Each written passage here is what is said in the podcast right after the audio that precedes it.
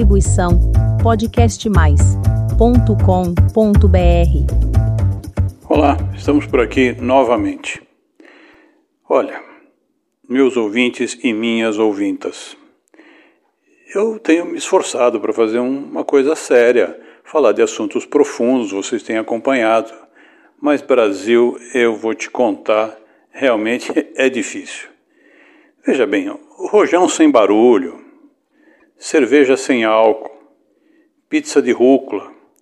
A gente até faz um esforço e, e vai em frente, mas o Brasil sem carnaval, ah, essa ninguém esperava.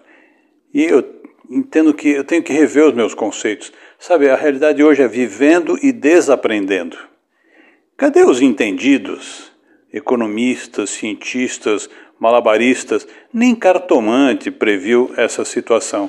E vocês conseguem imaginar o Brasil sem carnaval? Pois se vocês não conseguem, começou este fim de semana, não tem carnaval não. Se tiver, vai ser clandestino e você vai ser preso por desfilar no carnaval. É mole?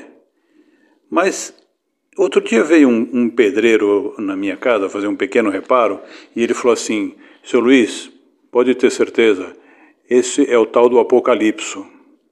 Apocalipso, eu fiquei pensando assim, eu falei, será que é aquela banda lá, ó, Apocalipse, banda Apocalipso, ou então será que é o, aquela música que toca lá no Caribe, se não me engano? Aí minha esposa deu uma importante contribuição acadêmica científica, falando da deusa Calipso, que é da mitologia grega. Mas acontece o seguinte, seja de onde for, ninguém esperava por esse tipo de coisa. E a gente agora está tendo que tocar a vida com isso. Por sinal, está me chamando a atenção o seguinte: a imprensa, pessoal, a imprensa e a oposição ainda não culparam o Bolsonaro por não ter carnaval. Está demorando, hein? Vocês têm que ser mais ligeiros aí, porque o carnaval passa e vão culpar do quê? Ah, o Dia das Mães, provavelmente os shoppings estarão fechados, aí vocês culpam o Bolsonaro porque não tem mais Dia das Mães. Mas nem tudo está perdido. Imagina os evangélicos como devem estar felizes vocês lembram que eu fiz um podcast falando da crentofobia?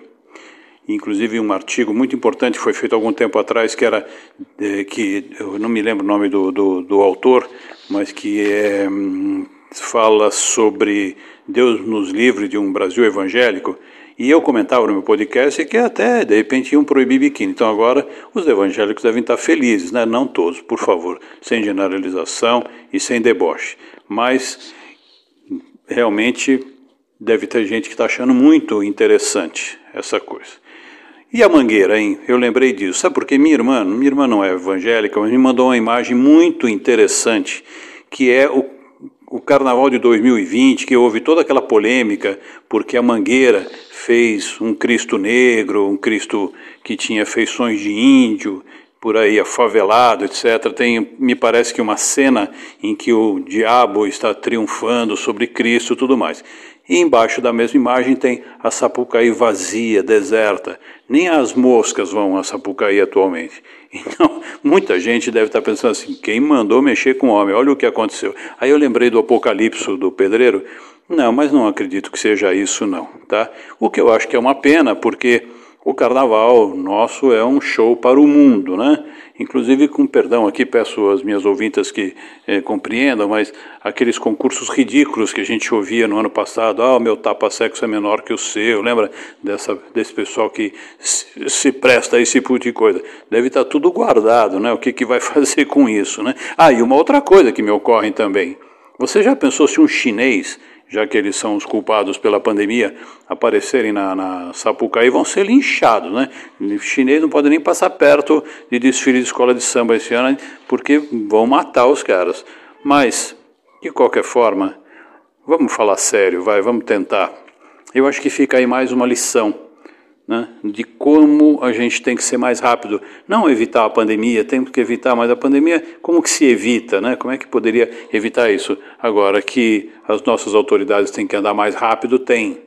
Porque nós estamos já na metade de fevereiro sem solução. O Brasil, felizmente, já vacinou cerca de 5 milhões de pessoas, mas num universo de 200 milhões, a gente tem muito chão pela frente. E assim como o carnaval representa tanto emprego, um incentivo tão grande para o turismo nas regiões onde tem, toda uma massa que trabalha em torno das escolas e dos eventos e do turismo, tudo mais, mesmo aqueles que vão para retiro espiritual, né? não tem, não importa, mas olha, como que a gente pode continuar esperando ainda? Não, temos que andar muito, muito, muito mais rápido, porque senão a coisa, eu falei do Dia das Mães, não é brincadeira não. Né? Chega maio aí, o Dia das Mães nos shoppings representa um, um outro Natal nas vendas do comércio. Vai estar tá fechado. Depois vem as férias, etc. E não é difícil falar em maio, não, porque nós já estamos na metade de fevereiro. Então, brincadeiras à parte, comentários à parte, apocalipse à parte, mas realmente a gente tem que se mexer. E vamos torcer para que tudo caminhe, para que as coisas realmente aconteçam como a gente está precisando estar se mexendo para que realmente funcione tudo e as coisas acabem dando mais certo do que estão dando sem a menor dúvida. E aí no ano que vem, fantasia na rua de novo, todo mundo, fique tranquilo. Aí certamente o tema das escolas de samba, eu acho que ninguém vai brincar mais com, com, com os, os, os ídolos e as crenças e todas as coisas da religião, não convém mexer mais com isso, né? vão repensar sem a menor dúvida, para não micar o carnaval seguinte, como está acontecendo agora, tá bom? Então, semana que vem a gente está de volta aqui, vamos ver se a gente tem uma notícia melhor, porque aí a gente vai falar da quarta-feira de cinzas, não vai precisar porque será só cinzas mesmo.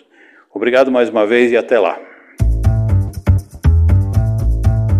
Distribuição podcast mais ponto com ponto br